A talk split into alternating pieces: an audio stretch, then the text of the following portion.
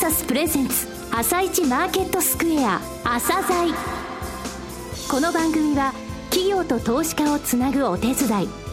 プロネクサスの提供でお送りします。皆さんおはようございます。アシスタントの玉木葵です。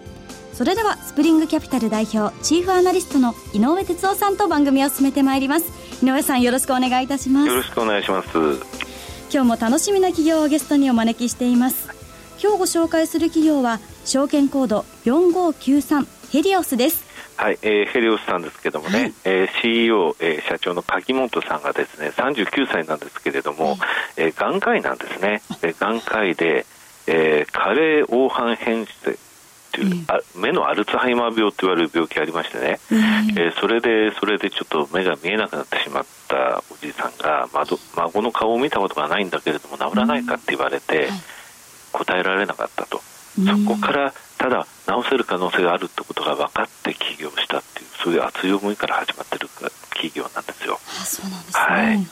あのとてもですね、えー、もうすでにあの上司している、えー、がん患手術の補助薬がありますし、その他今年の後半ですね脳梗塞の治療薬え画期的なものの治験に入る状況ですので、まあ、開発パイプラインも非常に楽しみです。ぜひお聞きください、はい、番組後半では井上さんの市場の見方をお話しいただきます。今日はどんなお話をされますか？そうですね。原油価格が強いんですよね、えー、このことですね。ね、約半年ぶりの高値圏にいるんですよね、はい、そうなんですね。WTI では約半年ぶりの高値昨日取ってですね、はい、ですので今どういう状況なのかどんな材料があるのかという部分をお話ししようと思います。はいよろしくお願いいたします。朝鮮今日の一社です朝鮮。今日の一社。本日は証券コード4593東証マザーズに上場されているヘリオスさんをご紹介します。お話しいただきますのは、代表取締役社長兼 CEO でいらっしゃいます、鍵本忠久さんです。本日はよろしくお願いします。よろしくお願いします。iPS 細胞を用いた再生医薬品開発。こちらのパイオニア企業さんですけれども、事業内容のご説明の前にですね、創業の経緯を教えていただけますでしょうか。はい。私自身は九州大学の医学部を卒業しまして、臨床医として仕事をしていたんですが、あの、無事1社目のベンチャーで製品をあの出すことができまして、はい、その時 iPS 細胞の第1号の適用症が、まあ、目の病気、はい、えー、加齢黄斑変性という病気ですね、はい、目の中心部分の網膜が変性する病気なんですが、まあ、この病気を治せる可能性がある治療法になるとい。うことを高橋先生高橋正代先生から聞きまして、はい、えー、そのお話をいただいてぜひこれは会社としてですね世界にあのデファクトスタンダードの技術を出すという思いのもとに2011年に創業しております。加齢黄斑変性。はい。こちらあの、目のアルツハイマー病とか言われている病気なんですね。はい、加齢とともにやっぱり起きるものなんですか？はい、その通りですね。うん、まあ、そもそも我々の平均寿命というのは、例えばエジプト時代とかはですね、はい、24歳だったというふうに言われております。うん、まあ、我々そもそも、あの、ここまで長生きするように作られていないのかもしれません。なるほど。で、結果ですね、うん、まあ50歳を過ぎると目の網膜の中心が変性をしてきて、そして、えー、その加齢、年を取るために変性が起こってきて、はい、えー、見えなくなる。まあそういった病気になります。はい、あの、起業されたのは2011年2月となるとまだ5年ということなんですね。はい。はい。iPS 細胞のところなんですが、もうすでにあの上司されている医薬品があるんですが、こちらについてですね、まずはご説明いただけますでしょうか。はい。あの、私自身が、あの、所属しておりました、九州大学、はい、えー、病院のですね、えー、眼科のグループ、はい、えー、ここで当時、石橋教授、それから江田講師が中心になって見つけた、はい、目の手術の時に使う色をつける染色剤になります。はい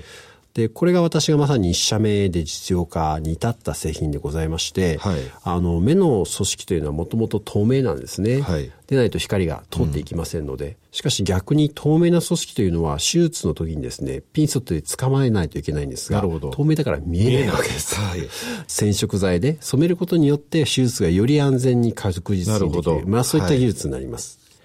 で、こちらの製品ですが、無事、あの、実用化が進みまして、海外ではオランダのドルク社という会社、はい、日本国内におきましては若本製薬様が、はい、開発をしておりまして、ライセンス供与を当社が行っているところになります。これ医薬品の範囲としては化合物医薬品ということでよろしいですかね？そうですね。日本国内、はい、それから米国におきましては化合物の医薬品になります。一方、欧州ではですね、医療機器という非常にあの変わった製品になります。はい。えー、そして開発パイプラインですが、3つの方向性で展開されていらっしゃいますけれども、これ一つずつですね、教えていただきたいんですが、はい、耐性幹細胞再生医薬品、えー、こちらのところを教えていただけますかね。はい、わ、かりました。はい、まずあの、再生量全体のですね、はい、その全体図をどう考えるかということからなるんですが、日本で iPS 細胞が山中伸也先生により発明されまして、日本で再生量というと iPS 細胞という印象が非常に強くございます。うん、はいしかしながら世界全体で見ますと、はい、実はこの耐性幹細胞というところが、米国、ヨーロッパでは10年以上前からですね、はい、実用化の歩みが進んでいるところでございます。従いまして、世界中を見渡しますと、この耐性幹細胞の製品が先に承認されてきて、はい、実際の医薬品として、えー、使われてくるものはこちらの方が実は早いんですね。はい、そういったことから、当社のパイプライン、ポートフォリオとしましては、えー、iPS 細胞から始めている会社ではございますが、はい、この耐性幹細胞医薬品をまず導入することによって、早期の売上、うん、早期の黒字化を達成するためのあの事業になります。これ具体的にはどこの会社といいますか、あの、海外のお薬ですよね。そうですね。はい、あの、この製品は、米国クリーブランドにあります、アサーシス社がですね、はい、えー、過去約10年間かけて開発してきた製品になります。この製品の日本国内における脳梗塞ですね。はい、こちらに関する権利を当社が持っておりまして、はい、え今年の後半にあの、治験を開始する準備で今進めているところでございます。今年の後半に治験の可能性ということですね。はい、そうです。これはあの、他の脳梗塞の治療薬って言いますか、はい、その根本的な違いみたいなものってあります？そうですね。今、現在脳梗塞の治療でございますのは、はい、TPA というですね、はい、あの、お薬がございますが、これは脳梗塞発症後、4.5時間以内に病院で薬を投与しなければ効果が出ません。そんなに短いんですか？短いですね、はい、ですので、日本全体の統計を取りますと、脳梗塞になられまして、はい、4.5時間以内に病院に行って、この治療法を受けられる患者さんというのは全体の10%しかいないんですね。あら、それしかいないんですか？はい。逆に言えば、えー、残りの90%の方が治療法がない形で後遺症に苦しまれているのが現状でございます。はい。一方、このマルチステムという細胞製品はですね、はい、米国の第二層試験におきまして、はい、脳梗塞発症後、18時間から36時間の間、はい、まあ、ほぼ1日過ぎてもですね、このお薬を、細胞のお薬をですね、点滴で1回投与されることによりまして、予後というふうに専門用語で呼びますが、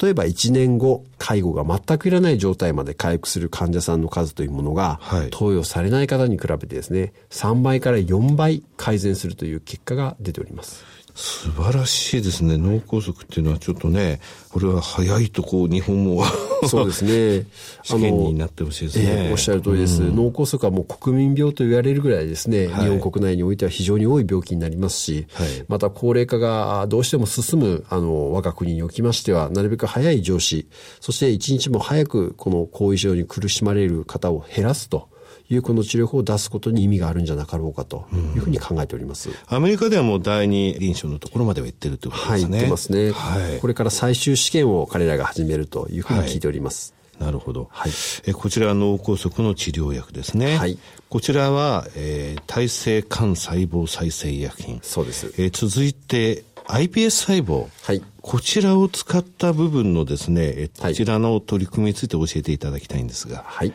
かりました。こちらの方がですね、まさに我々の会社が設立された、はい、えー、技術そのものでございまして。先ほどのカレー黄斑変性と戦うということですか？そうですね。はいで、私も非常に思い入れが深い技術になるんですが、うん、まあ、加齢黄変性を治すという目的で、今開発を進めております。はい。えー、iPS 細胞というですね、まあ、山中伸也先生が見つけられた技術になりまして、はい。もともと我々の体というものは、皆さんですね、お母さんのお腹の中でたった一個の細胞だったわけですね。はいで、それがかなりの数増えることができ、そして様々な臓器になることができた。はい。そういった、えー、万能細胞と言われますが、うん、そういった状態に細胞を戻すことができる技術。これが iPS 細胞の技術になります。具体的には、はい、えー、我々が共同研究をしております理化学研究所におきまして、19ヶ月前にですね、患者さん一人、えこの、え細胞由来のですね、はい、え RP 細胞というもの、色素上皮細胞というものが投与されております。うん、はい。で、以降、この患者さんというものは、加齢斑変性、先ほどの病気にかかられておりまして、はい、目にですね、はい、今注射 VGF 薬という目が出血するのをなんとか対処療法で止める治療というものを非常に頻繁にですね、目に針で刺す必要があったところ、この19ヶ月間、はい、全く再発がないという状況になっております。これはあのイメージすると目の奥にある細胞、はい、この、えー、iPS 細胞の部分を再生させるってことなんですか、え。はい、もっと具体的に申し上げますと、はい、目の奥の細胞が年を取ることによって変性してしまっている。はいはい、その細胞をですね、取り出しまして、はい、別に iPS 細胞で非常に若い、良い状況で新しく作り直した色素上皮細胞と置き換えてあげる。要は、ダメになった細胞を若い細胞で置き換えてあげる。これが、この根本的な治療方法になります。なるほど。今現在、あの、先ほど理化学研究所という名前が出ましたけれども、他の大学とも、えー、共同研究とされてますよね。そうですね。はい、この目の分野に関しましては、はい、えー、理化学研究所の高橋正代先生が、はい、あの、第一人者でございますので、えー、高橋正代先生との共同研究をしておりますが、はい、それ以外のところで申し上げますと、はい、それの実用化ですね、はい、大量生産に関しましては、うん、えー、大阪大学、はい。と大量生産に関わるですね、細胞製造システム工学というところの共同研究講座を開設して、はい、今進めているところでございます。なるほど。えー、この iPS 細胞を用いた、今度、あの、三次元臓器って言いますか、はい。えー、目だけでなくですね、はい、この三次元臓器の、えー、作成の部分でも御社の名前が上がるんですが、はい、こちらについてもお話しいただけるところまでで結構なんですが、お話しいただけますでしょうか。はい、はい、もちろんでございます。えー、iPS 細胞、これはですね、先ほどの目のところなどそうなんですが、一、種類の細胞で一つの病気を治すというものでございました。うん、しかし iPS 細胞の力というものはそこでとどまりません。もっと言えば、一種類の細胞を作って治すのではなくて、はい、一つの臓器を作って、もっと根本的な病気を治す。こういったところまで可能性は広がるというふうに考えております。横浜市立大学で成功している臓器で言いますと、はい、腎臓や肝臓や脳や、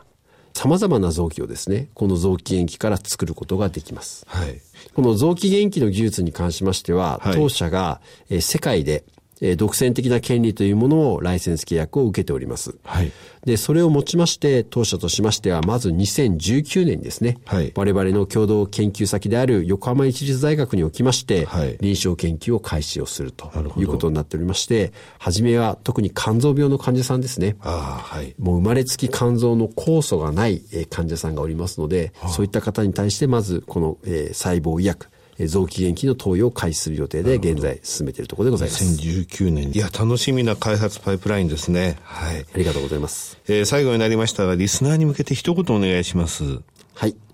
えー、この分野、えー、日本全体がですね、えー、高齢化が進む中、やはり、えー、薬をなるべく減らし、そして再生医療の製品で置き換えるということが可能であり、こういった新しい医薬品が世界に向けて日本からですね、はい、非常に力強くリードする形で出せる可能性があるというふうに思っています。一日も早い実用化に向けて、当社としては頑張って経営を進めていきますので、えー、ぜひよろしくお願いいたします。鍵本さん、本日はどうもありがとうございました。ありがとうございました。今日の一社、ヘリオスでした。ここでセミナーのお知らせです。ここでラジオ日経プロネクサス共催イベントを2つご紹介します。まず1つ目は、5月28日土曜日午後1時から東京浜松町プロネクサス本社セミナールームで朝鮮スペシャルセミナーを開催します。こちらのセミナーに抽選で100名様を無料ご招待します。証券コード6730東証一部アクセルが IR プレゼンで登場。番組パーソナリティ井上哲夫さんの講演もあります。もう一つは5月31日火曜日午後7時から東京虎ノ門琴平タワー3階会議室でマネックスグループ個人投資家向け IR セミナーを開催します。こちらのイベントには、抽選で80名様を無料ご招待します。証券コード8698東証一部上場マネックスグループ株式会社代表執行役社長 CEO 松本大樹さんによる IR プレゼンを実施します。司会進行は内田正美アナウンサーです。どちらのイベントもお申し込みは、おはがきの方は、住所、氏名、年齢、職業、同伴者を明記の上、郵便番号105-8565、ラジオ日経5月28日朝鮮セミナー係、または5月31日マネックスグループ IR セミナー係とどちらのイベントを希望か明記の上お申し込みください。ファックスの方は03-6205-7809また、ラジオ日経の朝鮮ホームページからもお申し込みいただけます。申し込み締め切りは、朝鮮セミナーは5月19日木曜日。マネックスグループ IR セミナーは5月23日月曜日です。当選者の発表は招待状の発送をもって返させていただきます。たくさんのご応募お待ちしております。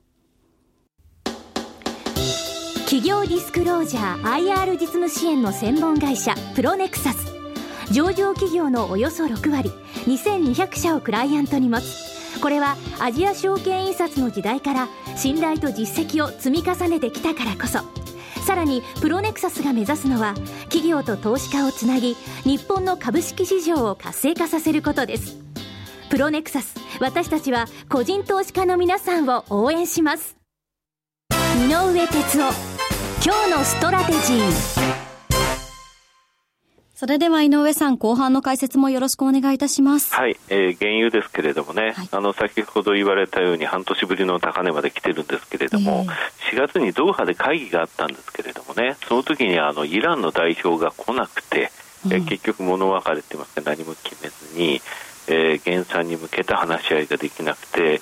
えー、ちょうど、えー、日本時間の朝それが判明してですね、えー、日本のトコムではいきなりサーキットブレーカーが発動されるぐらい原油売られたんですが、その後海外に行ったら全然何事もなかったかのように戻ったんですね。でその後、えー、ずっと上昇を続けていると。で非常にですねいろんな材料が出てるんですが6月2日の OPEC 総会にロシアは来ないとか言ってるんですけれどもね、またサウジアラビアでは20年以上やっていたヌアイミさんという大臣がムハンマド副皇太子この人は今この頃すごい、えー、力つけてるんですけれどもこの人に解任されて新しい、えー、大臣が出たりですね。決してその、えー、上昇に向けた一辺倒の動きではないんですが実際その日本のエネルギー白書も出ましたけど新興国でやっぱり需要がまた伸びてる。中国についても、えー、また復活の兆しがあるというので、えー、価格が上昇してるんですね、えー、またゴールドマン・サックスは50ドルっていうふうにですね、えー、後半のところでそこまでいくでしょうというので目標株価を目標株価といいますか目標の、えー、プライスを上げたんですね、えー、ですのでまたちょっとあの去年の高値60ドルのところっていうのは一つの壁になると思いますけれども、はい、基本的に今不安材料は結構減ってきたなという印象ですね、はい、結構超過がの緩和が始まったという感じなんですね。うん、そうですね。ちょっと需給的なところでちょっとあの、はい、ありがとうございました。ね。はい、ありがとうございました。また来週もよろしくお願いいたします。この後は東京市場の寄り付きです。朝鮮この番組は企業と投資家をつなぐお手伝いプロネクサスの提供でお送りしました。